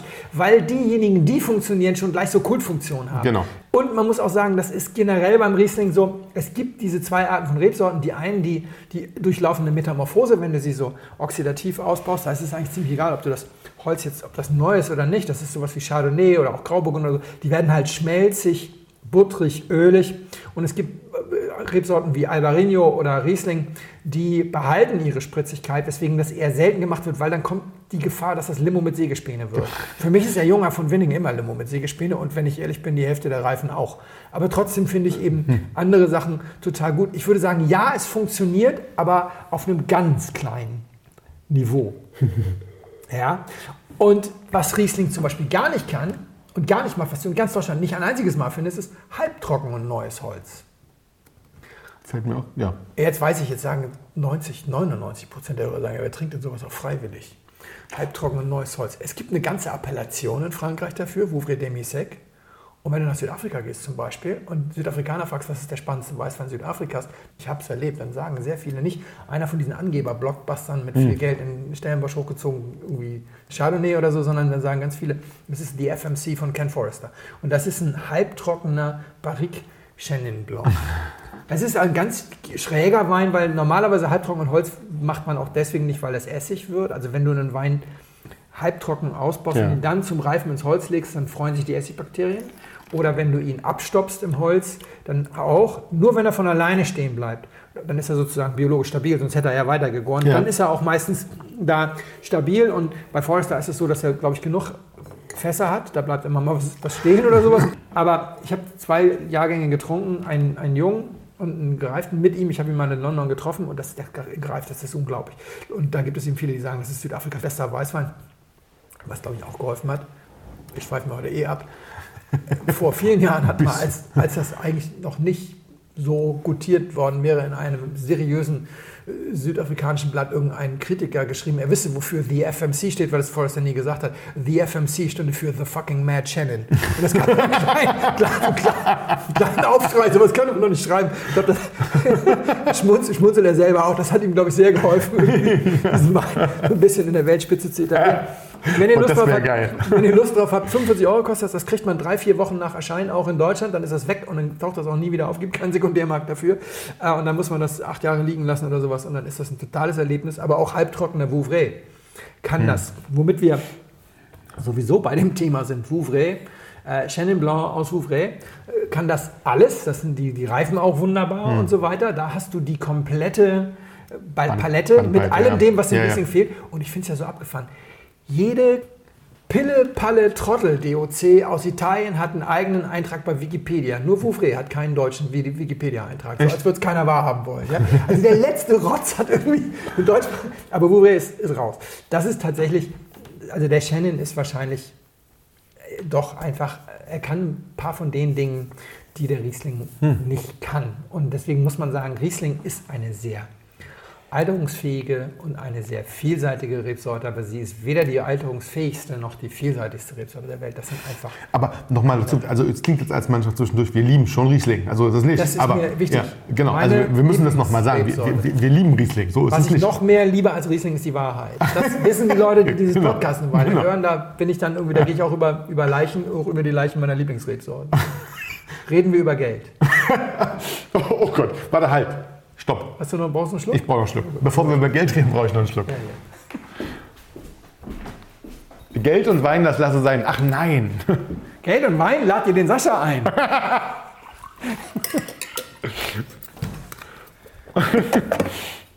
Na, nochmal. Durch Teil 3. Ich hole das Zitat nochmal vor. Besteht keine vergleichbare Möglichkeit, mit einem Budget von 40 Euro verlässlich Weißweine mit Weltklasse-Niveau zu trinken. Sascha, kennst du den teuersten Wein der USA? Den teuersten der USA. Ja. Ähm, nee, wahrscheinlich nicht. Also mir fallen jetzt ein paar Sachen ein. Kalifornischer Weißwein. Kalifornischer Weißwein. Ja. Aber nicht Kongsgard. Nee. Ist noch nicht mal Chardonnay. Ich hätte ja darauf gewettet. Ja, ich es auch. ein Chardonnay ist, es ist ein Sauvignon Blanc von Screaming Eagle. Oh, 5500 Dollar die Flasche. das ist aber günstig. Ja. der zweiteuerste Weißwein der USA, kalifornischer Chardonnay. Dank dem edlen Spender in diesem tollen Podcast könnt ihr hören, wie er schmeckt. Kungsgard the Judge. Hm, genau. 550 Dollar. Verkauft sich wohl nicht so wie geschnitten Brot, weil jetzt gibt es ihn auch in Deutschland billiger. Für 300 Euro Genau. gibt es ihn jetzt ganz offiziell im Handel. Billiger. Hat uns sehr gefallen, aber nicht umgehauen. Ja, kann man so sagen. Dann, ich habe jetzt diese Liste vom Wine Searcher. Der Wine Searcher nimmt immer nur Angebote, die irgendwo vorhanden sind. Allerdings gibt es in bestimmten Regionen tatsächlich einfach jeden Wein Das geht schon, das kann man gut machen. kann gut genau. machen. Ja, finde ich auch. Das Interessante ist, du bist dann ganz schnell runter äh, bei, bei 200, 300 Dollar, wenn du den drittteuersten äh, Weißwein oder den zweiteuersten Chardonnay suchst. Der teuerste Weißwein Spaniens, der ist zum Beispiel nicht im Wine Search, aber das weiß ich so, das ist Castillo Iguay. ja. Äh, Iguay ähm, der äh, Reserva Especial Blanco von Marques de Murieta für 650 Das ist schon Euro. auch echt eine Ansage, war? Also muss man ist schon aber sagen. auch ein ganz großer Abstand Müssen wir unbedingt zum mal trinken. nächsten. Ja, ist ein ganz großer Abstand zum nächsten. Nee, es gibt ja viele, die sagen, nee, eigentlich ist das Vigna Tondonia sehr vergleichbar und da zahlst du, Zahlst wenn du es kriegst, zahlst du einen Bruchteil. Genau. So, ansonsten, ich habe also ein paar andere Quellen noch bemüht, eventuell ein oder zwei verpasst, aber das ist eigentlich so, das ist es mehr oder weniger. Äh, Champagner ist ein eigenes Thema, hier geht es jetzt um Trocken- und Ja. Stillwein. Also, außerhalb des Burgunds ist Screaming Eagle der Hm. einzige 1000 Dollar Trocken-Weißwein. Burgund gibt es viel. So wie meine Recherche. So, was ist der teuerste deutsche Weiß äh, Trocken? Das weiß ich, das weiß ich. Ich melde mich, ich Ja, melde mich. ja. Geh, Max. Nein, weil, wir Oh. keine Sekundär, weil wir keine Sekundärmarktpreise nehmen. Ach so. Es gibt ja keinen Einzelverkaufspreis. Wobei, es gibt Magnum und Doppelmagnum, so alte versteigerte Geschichten, könntest du theoretisch am Weingut kaufen für 2.000 und 7.000 Euro. Genau. Wenn man es daraus ableitet und so ein bisschen den Sekundärmarkt, würde man vielleicht sagen 2.000 Euro pro Flasche? So 1800? Ja, ja, ja, sowas, ja. Aber dann, Aber ist, es wir vielleicht, dann ist es vielleicht Egon Müller. Nee, wir sind bei Trocken. Ja. Ach, ach, sind, ach stimmt, der macht ja kein Trocken. Wir sind bei Trocken. Wir sind bei Trocken. Bei Trocken müsste ich raten. ja, rate doch mal. Müsste ich raten. Das wird irgendwas, wahrscheinlich irgendwas aus einer Versteigerung. Ja, es sind alles Das Versteigerungsweine. sind alles erstmal. Versteigerungsweine. Dann ist es bestimmt. Ähm, warte mal, das ist. Nee, Dönhoff ist es nicht. Gut, ich löse es auf. Ja, es bitte. ist auch Klaus-Peter Keller, Schuberts, Schubertslei GG. Einmal bisher allerdings nur versteigert, Ach, letztes Jahr. 1600 Euro. Okay. mehrfach versteigert und wirklich häufiger auch als dieser Preis, also das ist der Zielpreis ist, Bernd Kastler Doktor, Auslese weiße Kapsel 3 Sterne, Molitor, Monitor. Mhm. 1400 Euro. Das ist schon scheiße viel. Wir haben drei, reicht nicht, es gibt noch einen vierten über 1000. Pettental GG, Mhm. auch Keller. Wir haben vier trockene Weißweine über 1000 Euro. Von den fünf teuersten trockenen Weißweinen außerhalb des Burgunds kommen vier aus Deutschland. Wenn wir das jetzt weiterziehen, das Ding auf die zehn teuersten, Ja. sind leider immer noch sieben aus Deutschland, weil es geht weiter. Hipping GG, 500 und ein bisschen was. Brücke Dönhoff, Ja, 320. Wittmann Laborn, ja. 374. Genau. Zellertal Kreuzberg, erste Lage von Kühligeo, 319. Das ist schon krass. Ja, das können wir noch eine Weile. Ja, Weil, ja, ja. was sind wir? Sogar bei Philipp Kuhn, Philippsbrunnen sind wir noch bei 140. Ja. Jetzt können wir da sagen, ah, das ist aber alles immer Versteigerung. Naja, was kostet das Kirchenstück von Birklin-Wolf mittlerweile? Oh, Regulär? das ist schon über 60 oder nee, noch teurer. Ach Quatsch, sogar über 100. Kirchenstück? Grand Cru? Ja, der 140 170. oder so. 100, ja, genau. Ja. Pech, Pechstein kriegst du, glaube ich, für 140. Ja, ja, genau, stimmt. Scheiße. Äh, wir haben auch so Sachen wie Schätzel, Pettental. Keine Versteigerung. 136. Sämtliche drei Sterne weiße Kapseln Molitor auslesen kosten, wenn ich es richtig erinnere, 129. Ja, so ein bisschen teurer geworden. Ja, also genau, das liegt jetzt so. Aber selbst Rings, sein neuer Superwein Kreit, 63,50. Das ist schon viel Geld. Ja, also wie war das nochmal? Warte mal, mit einem Budget von 40 Euro verlässlich Weißwein mit Weltklasse-Niveau zu trinken. Jetzt ganz im Ernst. Wenn du die 50 teuersten rausnimmst, bist du leider immer noch über 50. Ja. Weil, jetzt nehmen wir doch mal die klassischen GGs, die wir so als Weltklasse kennen. Idich, 58 Euro. Kastanienbusch, 52 Euro. Hermannshöhle, 53. Moorstein, 58. Die kosten alle über 50. Das Pettental, nichts mehr über gegeben. 50, ist, genau. über- Pettental von Kühling-Guillot, 52, Kirchenstück von Buhl, 79. Was kostet denn so zwischen 50 und 40? Wir wollten ja eigentlich unter 40 bleiben. Genau. aber Zwischen 50 und 40 kriegst du Pechstein von, also Kirchenschiff von Buhl 79, Pechstein 49 von Buhl, Burgberg von Diel 45, Halenberg 44. Es gibt noch genau drei Weine, die verdächtig sind, Weltklasse zu sein unter 40 Euro. Einer ist es definitiv, das ist der Gräfenberg von Wein mit 38,50. Das Frühlingsplätzchen von Emrich Schönleber ist, wenn wir ehrlich sind, nicht jedes Jahr Weltklasse, aber häufig. Ist halt ein sehr guter Wein, aber halt nicht 39, Welt- ja. die Hölle von Künstler 37. Wir reden über keine vergleichbare Möglichkeit mit einem Budget von 40 Euro verlässlich Weißwein mit Weltklasse-Niveau. Die RAF hat ein Gedächtnisproblem. Denn die 40 Euro haben jeder dieser eben genannten Weine, außer eben äh, Greffenberg, Frühlingsplätzchen Hölle, schon vor fünf Jahren gekauft. Das stimmt. Mit dem Jahrgang 16. Die meisten sogar mit dem Jahrgang 15. Das stimmt. Ist das eigentlich teuer? Wie sieht das denn eigentlich woanders aus? Wie gesagt, eigentlich machen wir nächstes Mal den Vergleich, aber diesen Teil machen wir kurz. Rhône. Da bist du schon, kriegst du für 40 Euro schon eine Menge, Ja, ich. nicht nur das, wir, gehen das mal, wir steigen jetzt mal von oben ein. Wir machen es jetzt von oben. Also der teuerste an der Rhône weiß ist, wenn ich es richtig sehe, Chateau Crier. Eigene Appellation, das gehört den Naturleuten, kostet Genau. 400 Euro, Genau. knapp 400 Euro. Dann kommt Schaf, der ist auch knapp bei 400. Genau. Dann kommt eine große, große, große Lücke und um die 200 bist du bei Pegot, Perrin.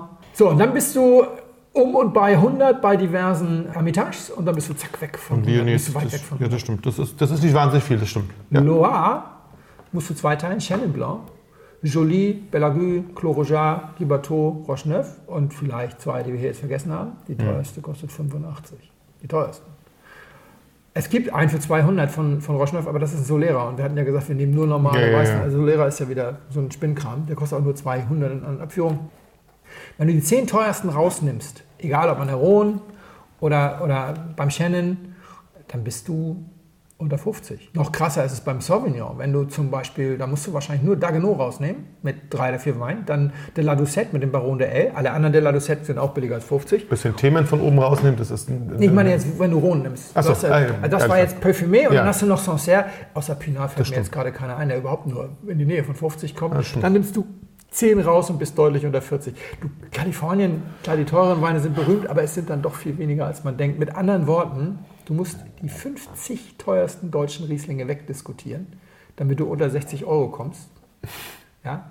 Und hier musst du gerade mal Kannst, kannst du einfach weglassen, kurz. Musst du nicht 10 diskutieren. 10 kurz, Guckst ja. dich nur um. Ja, wenn du sagst, wir, wir kommen von oben, okay. ist das alles. Trockener deutscher Riesling ist nach dem Burgund der zweiteuerste trockene Weißwein der Welt. Habe ich mir hier mal so als Fazit aufgeschrieben. Spannende Entwicklung, oder? Ja, sei den Winzern auch Und, gegönnt. ja, total, finde ich auch. Ja, ja. Und vor allen Dingen, dass das so funktioniert, sei ihnen gegönnt. Das ist mega. Was ist mit den billigen Alternativen? Das kommt ja dann immer. Was ist denn jetzt hier mit Jakob Schneider und Co.? Klar, Die sind da, das auf jeden Fall. Aber ich habe vor einer Weile mal eine Geschichte geschrieben, die hieß das generationswechselbedingte Schnäppchenfenster und die handelte von, von Benjamin Erhard und Sven Klund. Es gibt Ja. in Deutschland eine Million Winzer, die elterliche Betriebe übernehmen, die von Dornfelder Halbtrocken leben. Und die haben studiert, haben die Welt gesehen und machen jetzt richtig guten Wein und müssen erstmal in Vorleistung gehen und kriegen nicht das Geld, was sie dafür gerne hätten. Und in der Zeit kannst du da richtig Schnäppchen machen. Schnäppchen machen. Ja, das glaube ich auch. Einige Muss du aber auch finden. ja, äh, klar. Das ist aber genau das Thema. Das ist eben, als inländischer Riesling-Trinker bist du in der komfortablen Situation. Das ist aber jetzt eine Eigenschaft deines Wohnorts, nicht eine Eigenschaft des Rieslings. Das stimmt. Und dann, ja, dann musst du ja auch immer Also, noch... äh, ja, ja, du ja, ja, automatisch ja, an ja, der Loire klar. würde mir das nie passieren. Natürlich passiert das an der Loire. Wenn du da wohnst, dann sogar... Ja. Und dann gibt es noch die Marketingversager. Ich nenne das jetzt mal so. Ihr seid mir bitte alle nicht böse, liebe Winzer. Aber für mich, also Jakob Schneider ist jetzt ein klassischer Marketingversager, weil der hat diesen wahnsinnigen Boost als Winzer des Jahres im Gomio Und hat sich 2015 ausgelassen. oder sowas. Und ein Riesenhype, ja. Prinzip ein Jahr nach Rings. Und ein Jahr vor Jülk. Und jetzt guckst du dir diese drei Betriebe an. Bei Jülk zahlst du heute 60 oder 80 Euro ja. für den Und Jakob Chardonnay. Schneider ist immer noch da, wo er war. Jakob Schneider ist immer noch da, wo er war. Ja? Und, und Rings haben wir gerade eben gesagt, was, was nimmt er? Was hast du bezahlt? Schon vor fünf Jahren hast du 100 Euro für seinen teuersten Spätburgunder da bezahlt. War, also nicht ganz, aber es war schon teuer. Ja. Und, Genau. und jetzt ist er aber bei 100 mit dem teuersten ja, ja. Spätburgunder. Und also diese Marketingversager, die gibt es natürlich auch, oder in den, in den, in den Nullerjahren, Martin Müllen. Das, da, da, konntest du dich eindecken. Der hatte auch so wahnsinnig viele Jahrgänge noch und du so weiter. immer noch eindecken. Also es gibt ja auch so weil, die, die man, der mag einfach nicht so genau. gerne. Jetzt ist der Sohn dabei. Jetzt hat er 100 Parker-Punkte bekommen. Mehrfach, genau. Und so. Jetzt kann er sich quasi gar nicht mehr wehren, dass da ein bisschen was kommt. ja. Und es gibt bis gelb Karre. Ja. Und, es, und es gibt oh, ja und die, und die und die Kinder achten auch ein bisschen darauf. Die Website ist toll geworden und die ja, Ausstattung und so weiter. Aber Marketingversager sind in der Regel auch Exportversager. Mhm. Und deswegen kriegst du diese Weine von, aus anderen Gebieten in Deutschland nicht. Und es ist deswegen hochgradig unsinnig, Jakob Schneider mit Dagenot zu vergleichen. Na, Dagenot vielleicht nicht, aber jetzt mit, mit anderen wie Roche oder sowas. Ja? ja? Das ist Quatsch. Als Inländer hast du da einfach diesen Vorteil. Dazu kommt noch eines und dann bin ich fertig. Das Gutsweindiktat hat Andi Rings das mal genannt. Ja, das ist eine Diskussion, die ist aber schon, das haben wir 2015, hat er mir das erzählt. Er sagte, was ihn total nervt, ist, jeder Deutsche geht davon aus, dass jeder deutsche Winzer muss einen Gutswein machen und er muss seinen Hof aufhaben und du musst da hinfahren können und dann machst du da irgendwelche Weine in, in, Und er sagt, ich habe Kunden, die auch kein Hehl draus machen, wenn sie keinen Gutswein mehr machen, dann kaufen die auch ihre GGs nicht mehr. So, so, nach, so nach, dem Motto. Also, ja, und Romani Conti hat weder, empfängt weder Leute noch machen die ja, irgendwie ganz viele, also so viele im Burgund machen nicht mal, da gibt es nicht mal eine Tür, wo du hingehen ja. kannst. Also und in Deutschland haben wir die auch. Es gibt keinen Liter Riesling von Egon Müller und auch ja. bei Prüm ist das mit dem Hofverkauf so ein bisschen. Bei Schlossberg Keller ist auch ein bisschen schwierig, glaube ich. Das funktioniert alles. Weil die machen aber immer einen Gutswein und ich okay. glaube, die haben auch noch eine Vinothek. Da wirst du den Winzer nicht sehen. Aber was ich damit, was ich damit meine, ist, man muss immer aufpassen, dass man Äpfel mit Äpfel vergleicht. Ja. Und wenn du ins Burgund fährst und suchst da Leute, dann kriegst du auch den Gutswein für 8 Euro. Ich, als ich da war, habe ich, glaube ich, vor kurzem mal erzählt, habe dafür 6,50 Euro einen äh, Bourgogne Rouge, aus dem, also Macron Rouge getrunken. Der war sowas von aller Ehren wert. Ja, es gibt ein paar Namen, die machen hier einen Hype und dann gibt es vor Ort gibt's ganz viel, natürlich was wirklich gut und wirklich lecker ist. Das ist halt wie, wie überall, was du sagst, wenn du wohnst irgendwo. Ja na, Jetzt halt. gibt es noch einen Einwand, das weiß ich, was da, dass der kommen würde. Und den machen wir dann nämlich beim nächsten Mal. Nämlich dieses von unten nach oben. Fängst du bist jetzt von oben nach unten, haben gesagt, die 50 teuersten abziehen und so weiter. Aber wie viel muss ich denn von unten nach oben ausgeben, bevor ich den ersten richtig trinkbaren Wein kriege? Ich kriege schon für 4 Euro einen trinkbaren Liter, ich kriege für 7 Euro nichts und für 12 kriege ich schon und so weiter. Darüber reden wir jetzt beim nächsten Mal, weil jetzt müssen wir noch über den Wein reden. wir trinken Weißwein. Ja. Ja. Ähm, das war mir im ersten, tatsächlich noch durch diese, wahrscheinlich aber durch die Fülle des ersten Weins, ja. war mir das beim ersten, beim ersten Schluck gar nicht so klar. Ja? Weil du noch sagtest, ähm, ist noch ein bisschen kühl, könnte sogar noch ein Tick wärmer werden. Dachte ich beim ersten Schluck, könnte auch was Rotes sein. Mhm. Es kristallisierte sich dann ein bisschen was als Weiß raus über die Zeit. Ja. Schon, hat eine, hat, eine wunderbare, hat eine wunderbare Nase, also eine wunderbare Frucht, die da hochscheint. Ja. ja. Ist nicht furztrocken. Also, ja, so, oder, sein. also hat auf jeden Fall, also wenn, dann hat er eine gute Frucht. Also wenn er, wenn er sehr trocken ist, dann hat er eine gute Frucht, die ihn da trägt. Ja. ja. Ich finde, was, was, was ihn wirklich äh, schön auszeichnet, ist die, ist die Säure, die ihn durch den Mund schiebt. Ja. Auch. Das macht das wirklich schön. Die schiebt es von vorne nach hinten so durch, hält es aber auch lange im Gaumen. Ist wunderbar frisch, hat so einen starken grünen Ton, aber so einen angenehmen grünen Ton. Also jetzt nicht so, nicht so, nicht so einen unreifen grünen Ton, sondern so einen frischen grünen Ton. Ja, genau, so einen frischen, so, einen, so, einen, so einen sommerfrischen, ich beiße jetzt in irgendeine so schöne Frucht mit so, einem schöner, mit so einer schönen grünen Schale. Ja, das hat was Klares. Ja, genau. Ja, ja, ja, genau. Grünen Note hat das Klares. Genau. Also sehr angenehm und äh, tatsächlich sehr schön zu trinken und das auch wirklich von Anfang an zugänglich. Ich glaube auch tatsächlich, dass das nicht nur mir schmeckt, sondern auch ähm, durch die Bank weg Frauen wie Männern. Also mhm. dass das eine Meinst du nicht, dass das der einen oder anderen Dame zu sauer ist? Also was ist das nicht eher ein Wein für die, für die RAF? das dachte ich zum Anfang, aber tatsächlich hat ihm ein bisschen Luft hat ihm ganz gut getan. Mhm. Und ähm, wenn es denn Wein für die RAF wäre, dann mogelt der sich so durch. Dann kriegt, ja. dann, dann, kriegt er auch die, die jetzt nicht nur so hart sind, sondern ja. dann entwickelt er sich im Glas einfach zu was, was man wirklich gerne trinkt. Dann ja, schön Schmelz, finde ich. Ja, finde ich auch. Also sehr angenehm. Ich müsste jetzt tatsächlich raten. Ähm, Was glaubst du, wie alt er ist? Der ist nicht sehr alt. Also ich würde jetzt so sagen, vier, fünf Jahre maximal. Ja, 2016. Ja. Das ist nicht, das ist nicht so Hat alt. schon so eine gewisse Reife, die ihm gut tut, aber ja. noch eine enorme Frische. Insbesondere für diese klare grüne Note. Ne? Ein klarer grüner Apfel ist das auch. Okay, genau. Es ist kein Riesling, mhm. aber ich würde sagen, es ist bestimmt irgendwas, was aus Deutschland kommt. Ja, ja, weil so eine zarte, also es hat so eine, so eine schöne Frische. Hol mal, ich weiß es nicht. Also ich trinke es gern. Ja. So, wenn du jetzt Detektiv spielen müsstest, Ja. ich stell dir jetzt mal hier nur das Vorderetikett sichtbar für dich hin. Ossian Wertling Trocken. Okay. Ist Dann es, würdest du denken, wo kommt das her? Aus Deutschland. ja, ja, weil trocken trocken drauf draufsteht. Kommt aus Spanien. Das liebe ich an der EU. Du darfst ja jedes Wort für trocken aufs Etikett schreiben. Wir sind tatsächlich nur den Fluss ein bisschen runter, ja geil. an dem wir eben schon waren. Die Geschichte des Wertling, Ossian Trocken. Ich habe diesen Wein 12 Alkohol. Mit Sicherheit 3, 4, 5 Gramm Restzucker. Und der heißt auch vor Ort trocken oder machen die das für hier? Nein, das ist nicht für hier gemacht. Der heißt vor Ort trocken. Tschüss. Weil ich habe den Wein extra gekauft in Spanien, weil in Deutschland gibt es den leider nicht mehr. Was ein Skandal ist. Auch.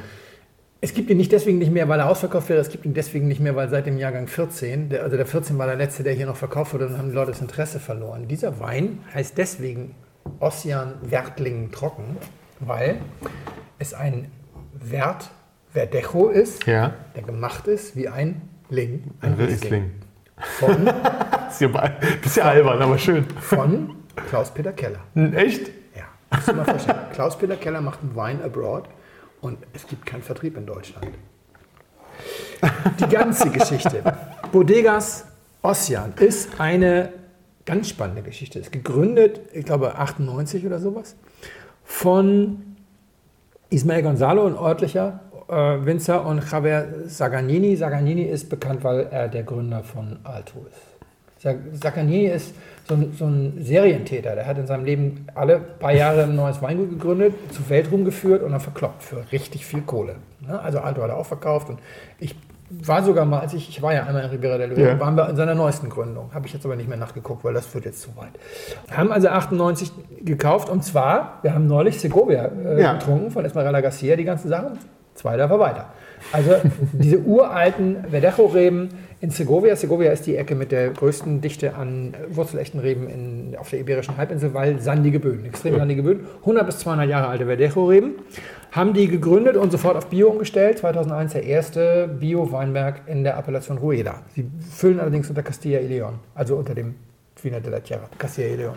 Und Stimmt, haben, haben, das, haben das aufgebaut, weil sie äh, dachten, sie könnten vielleicht diese urwüchsige Kraft dieser 100 bis 200 Jahre alten Verdecho-Reben verschieden interpretieren. Und ich habe den Wein ausgesucht, weil Riesling über alles. Ich bin ja nun eine Menge in der Weinwelt unterwegs. Ja. Und Winzer sind alle gleich. In jeder dritten Weinprobierstube siehst du so ein Flaschenpanel, wo die tollsten Flaschen, die man je getrunken hat. Das einzig Deutsche, was da überhaupt steht, ist Prüm. Ja, Oder das kein. Müller. Da steht kein Trockener. Ich bin nie einem trockenen Riesling da begegnet. Du gehst auch manchmal durch Keller und dann kommst du an der Ecke vorbei, wo der Winemaker seine persönlichen Schätze hütet.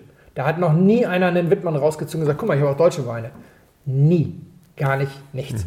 Ich habe hunderte von Winzern getroffen. Der Einzige, der mal gesagt hat, ey, was, du bist aus Deutschland? Ich habe mal ein Jahr in Deutschland bei Vollenweiler gearbeitet, war Chris Allheit aus Südafrika, der ein Startup-Weingut gemacht hat und vorher wirklich durch die ganze Welt gezogen ist und ein Jahr in Deutschland war. Es studieren zwar viele Leute in, in, äh, Wein, äh, in, in Neustadt und in Geisenheim. Geisenheim, aber die studieren in Geisenheim internationale Weinwirtschaft und in Neustadt machen sie diesen MBA. Die studieren nicht Önologie, weil sie da so viel lernen können. Ja. Und da ist jetzt mal einer oder zwei Jungs, die sagen, wir lieben Riesling und wir können uns vorstellen, man könnte doch und haben dann eingeladen und haben drei Weine gemacht. Wertling, Wertling Dulce und einen dritten heißt Kapitel. Wertling hat Klaus-Peter Keller gemacht, Kühlhaus gebaut, Macht ihr immer noch? Kommen wir gleich zu. Kühlhaus gebaut. Die Trauben werden in Röder oft nachts gelesen, weil es tagsüber Hm, zu so heiß ist wird. es, ja. Dann erstmal ins Kühlhaus. Dann so ein bisschen Maischestandzeit, aber nur so leicht angequetscht, weil Ganztraubenverarbeitung, Ganztraubenpressung und dann spontan vergoren, leichtes äh, Hefelager oder längeres Hefelager. Also so ein bisschen wie ein Riesling, auf dem Verdecho geschuldet, vielleicht noch so ein bisschen das Hefelager, aber ne, kalt, Okay. kalt vergoren, zwar spontan, aber temperaturkontrolliert im Edelstahl. Für den Süßen haben sie sich Nick Weiss geholt, vom St. Urbanshof, Mosel, Nicht schlecht. Wertling Dulce. Und dann haben sie sich noch einen geholt aus dem Burgund, der ihn die Kapitel gemacht hat. Der ist BSA, vertikale Handpresse mit, mit äh, also das komplette Burgund-Programm mit äh, Batonage und so weiter und so weiter. Die haben auch dieses Weingut verkauft, äh, warte mal, 2013 an, habe ich mir aufgeschrieben, an eine reiche Familie aus Ribera del Duero, die Ruiz Aragonensis, die da ein sehr großes Weingut haben. Und die haben dann alles wieder natürlich auf den Prüfstand gestellt. Und 2016 war der letzte Jahrgang. Das Zeug ist den Spaniern zu sauer und den Deutschen zu teuer. Okay. Kostet, ich habe ihn 17 Euro bezahlt, regulärer Preis in Deutschland für den 14er war 20 Euro. Ja, ich habe da ja hier meinen Seehof, ey, der bombt das alles weg mit den 12 Euro. Riesling über alles. Und ich finde das so schade, ja. Ich, Ja. meine, ich könnte mir vorstellen, auch Klaus-Peter Keller weint da durchaus. Also Klar. er hat den nachher nicht mehr gemacht, er hat das Konzept gemacht sozusagen. Ich weiß nicht, wie viele Jahrgänge er vinifiziert hat. Der erste war wohl 13 oder 12. Nur, müßig zu sagen, der Kapitel Burgund, den gibt es immer noch. Und der kostet mittlerweile 50 Euro. Ist ausreserviert, ohne Ende. Will jeder haben, weil du weißt ja, Riesling über alles. Sehr geehrte Damen und Herren, im Namen von Flugkapitän Felix Botmann und Co-Pilot Sascha Radke darf ich mich ganz herzlich bei Ihnen bedanken, dass Sie sich heute für Blindflug entschieden haben. Wir hoffen sehr, Sie hatten eine angenehme Zeit an Bord and we wish you a safe onward journey und allzeit einen guten Wein im Glas.